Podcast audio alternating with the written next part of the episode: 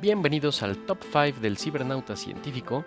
Y como lo prometido es deuda y además más vale tarde que nunca, acaba el Top 5 de buenas noticias acerca de COVID-19 de la última semana y media.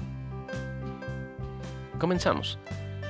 La velocidad con la que la comunidad científica está avanzando para entender y enfrentar la enfermedad COVID-19 causada por el virus SARS-CoV-2 es sencillamente increíble.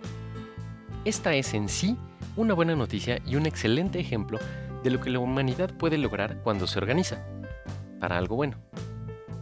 El estudio de la enfermedad, su causante y los detalles de su evolución, tratamiento y prevención presentan problemas variados. Por ejemplo, existe la dificultad de dar seguimiento a los pacientes, pues los tratamientos pueden ser muy diferentes según la experiencia de los médicos y la gravedad del paciente. Para estudiar el efecto de una vacuna es necesario diseñar experimentos de manera muy cuidadosa y deben reunirse grupos de personas con características muy específicas. La situación que impone la actual pandemia y la prisa que hay para entender los resultados de las investigaciones son las más grandes dificultades para el desarrollo de una vacuna eficaz. Pero que no se piense que por la prisa se pierde el rigor. Podemos estar seguros de que las vacunas que resulten de los procesos que hoy están en curso serán seguras. Y vamos ahora a las noticias acerca de COVID-19. Para el quinto puesto, es preciso explicar que en el desarrollo de vacunas hay tres fases, en las que se estudia la seguridad y la efectividad de la vacuna en diferentes niveles. La tercera fase suele ser aquella en la que la mayoría de las vacunas se quedará. Tan pronto como marzo de este año, ya había media docena de proyectos en marcha. Hasta junio había más de 100 vacunas en fase preclínica, digamos fase 0, y una decena en fase 1.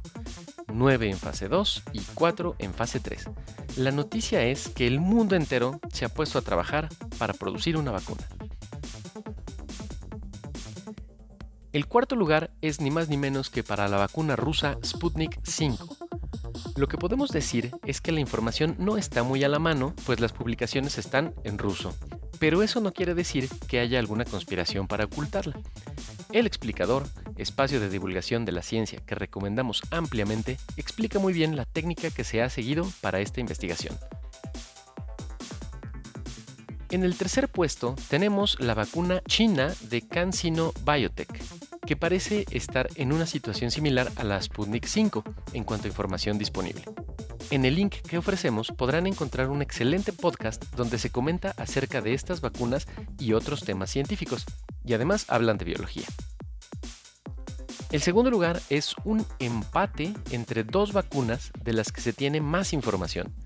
Una de ellas es la que desarrolla la Universidad de Oxford en asociación con AstraZeneca.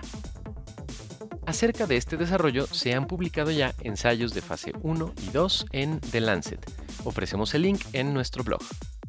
La otra vacuna que comparte el segundo lugar es la que se desarrolla en los Estados Unidos por la empresa La Moderna. Ambas vacunas están ahora en fase 3 y ya hay fuertes inversiones para fabricarlas de forma masiva. Y finalmente, en el primer lugar del top 5 de la semana anterior, está la noticia de que México participa en el desarrollo de una vacuna de AstraZeneca. De nuevo, los vamos a referir al blog de El Explicador donde pueden encontrar muchos detalles acerca de esta vacuna, su funcionamiento y fabricación.